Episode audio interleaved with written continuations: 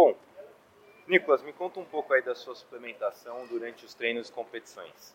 Bom, durante os treinos eu utilizo um gel é, durante, né? Então, mais ou menos, meu treino dura uma hora e vinte, uma hora e trinta, mais ou menos. Então, eu acabo utilizando um gel é, nos dias de treino. Então, a gente coloca de segunda a sábado, são treinos mais intensos de segunda, quarta e sexta-feira, com dois treinos no dia. Acabo utilizando dois géis aí ao longo do dia. Em competição, como a prova é muito rápida, né? Prova de 50 metros, prova de 50 metros por boleta, eu utilizo dois géis antes da prova então não dá para utilizar durante a prova, né? Como triatleta e outras provas um pouco mais longas. Então normalmente eu coloco dois géis aí antes das provas. Bom, Nicolas, eu sei que você é um cara que se cuida bastante no sentido da alimentação, da suplementação. Eu queria entender o que você acha da relevância de uma boa nutrição para um atleta de performance, né? Olha, eu acho que o atleta que busca alta performance, ele não cuida dessa parte, ele está negligenciando praticamente o sucesso dele, né? Então, não, não só a suplementação, como a alimentação é um, é um fator super importante, né? Eu tenho cuidado já há mais de 15 anos cuidando dessa questão da alimentação, suplementação, exames que eu faço também para determinar quais alimentos corantes e conservantes é, podem causar inflamação é, no meu corpo e acabo fazendo a, a dieta em cima desses resultados, né? É, como suplementação, só exemplificando, eu utilizo normalmente creatina, betalanina, taurina e cafeína nos treinos, competições também. E os géis, como eu falei, né? Intra-treino e nas competições pré-treino. Perfeito.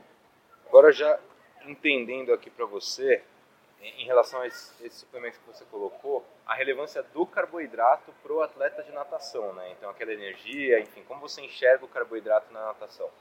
Oh, sem dúvida nenhuma é, é fundamental para os treinos um pouco mais longos, né? É, imagino que um treino de normalmente de 45 minutos a uma hora, o atleta tem que colocar um carbo ali durante o treino. É, principalmente na natação, é, os treinos acabam sendo um pouco mais longos, né? Se a gente falar um pouquinho de, de triatlon e um pouco para fora, é mais intenso ainda a questão da, do volume de treino mas sem dúvida nenhuma é o combustível aí para dar resultado e performar no dia da, da, do, do, treino, né? A, a, competição é algo à parte, mas se você consegue entregar no dia a dia ali resultados que o seu treinador ou você está almejando no dia, sem dúvida nenhuma o carboidrato é, é fundamental para que você consiga performar de fato no dia a dia. Perfeito, legal. Agora eu vou te perguntar uma questão que é falando de um suplemento, de um suplemento intratreino para natação. Então você está dentro da piscina e você precisa tomar um carboidrato. O que você acharia ideal para ter nesse suplemento? Né? Então, quais são os fatores que são relevantes? Então, por exemplo, sabor, você comentou que você faz uso de cafeína, taurina, às vezes é legal ter no intratreino.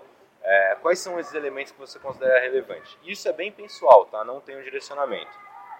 Bom, muitos atletas gostam de sabor. Eu me preocupo com o sabor, então eu imagino que aquilo ali vai me ajudar no treino. Então, se ele é algo que não tenha sabor, ou então muitas vezes é amargo, eu não, não me importo, né?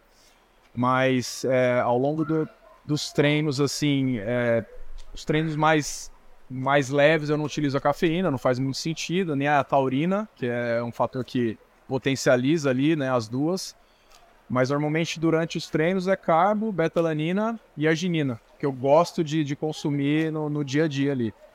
É, então, eu imagino que no segundo treino né, do dia, por exemplo, na segunda-feira eu treino na parte da manhã das 8 às 10, aí na parte da tarde também. Eu sinto que eu consigo entregar mais nesse segundo treino quando eu estou fazendo essa suplementação com carbo, com arginina. Eu tenho essa percepção de que de fato me ajuda. A gente conversou um pouco aí, né, e tem muita questão do time da sua carreira, mas eu queria entender, né, dois pontos principais. Depois de tantas conquistas que você teve na sua carreira, o que te motivava naquele momento, o que te movia naquele momento, o que você queria conquistar e o que te move agora, depois de todas essas conquistas, o que continua te movendo? Ah, eu acredito que alta performance, quando as pessoas é, pensam em alta performance, pensam logo de cara na competição, né? É, ao longo da minha carreira, eu fui o tempo todo buscando resultados que eu pudesse me destacar no Brasil. E a partir do momento que eu bati um recorde mundial, eu queria mais, queria bater esse recorde, continuar batendo. E eu acho que a questão do que eu busquei, né? Eu fiquei 10 anos tentando me tornar tetracampeão mundial, né? Então tem uma, uma relevância gigantesca, gigantesca quando a gente fala em, em disciplina, em resiliência, em tentar buscar um resultado que ninguém no Brasil conseguiu fazer, se tornar tetracampeão em uma prova. É, eu acredito que foi é, uma conquista e uma busca bem puxada ao longo da minha carreira. Eu tive que abrir mão de muitas coisas para conseguir, mas olhando para trás e, e, e, e tendo uma fotografia de tudo que eu construí, sinceramente valeu a pena. Fez muito sentido toda essa busca que eu, que eu tentei ao longo da minha carreira, né? E, e a construção é diária, né? E eu sempre deixei muito de fora dessa caixinha a velocidade que as pessoas conquistam as coisas, né? De não ter que ficar comparando com os outros, né? Então minha carreira foi muito lenta. Eu, com 43 anos, me tornei tetracampeão mundial e comecei a nadar aos 6 anos de idade. Então é uma história de vida aí, né? E, e eu acho que quando a gente fala em resiliência, disciplina, é, persistir, né, com seus objetivos, eu acho que a coisa leva tempo, é repetição, é é, não acordar e falar, hoje eu não estou motivado, eu não vou treinar. Eu acordava e falar, cara, eu tenho que treinar, acabou. O meu adversário nos Estados Unidos está treinando também, aqui não tem carnaval, lá não tem carnaval, aqui tem carnaval, não interessa, eu vou treinar e buscar meus objetivos. E eu acho que eu fiquei muito satisfeito, assim, com todos os resultados que eu conquistei para o Brasil, né? É, acho que é isso. E agora me conta um pouco sobre esse momento que você se encontra, né, de carreira e as coisas que você está buscando agora. Bom, já troquei muita figurinha com, com o Vitor também. Eu gostaria muito de fazer uma linha de suplemento com foco na longevidade, né? A gente já, já falou bastante sobre isso.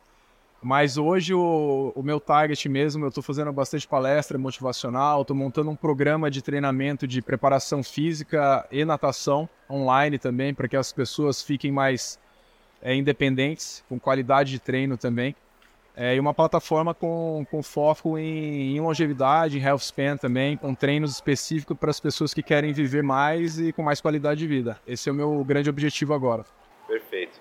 Então, depois de conquistar tudo isso, você continua buscando com que mais pessoas conquistem os seus objetivos e se tornem longevas no esporte. Ah, sem dúvida, eu vejo que um dos pilares aí para a longevidade é o esporte, né?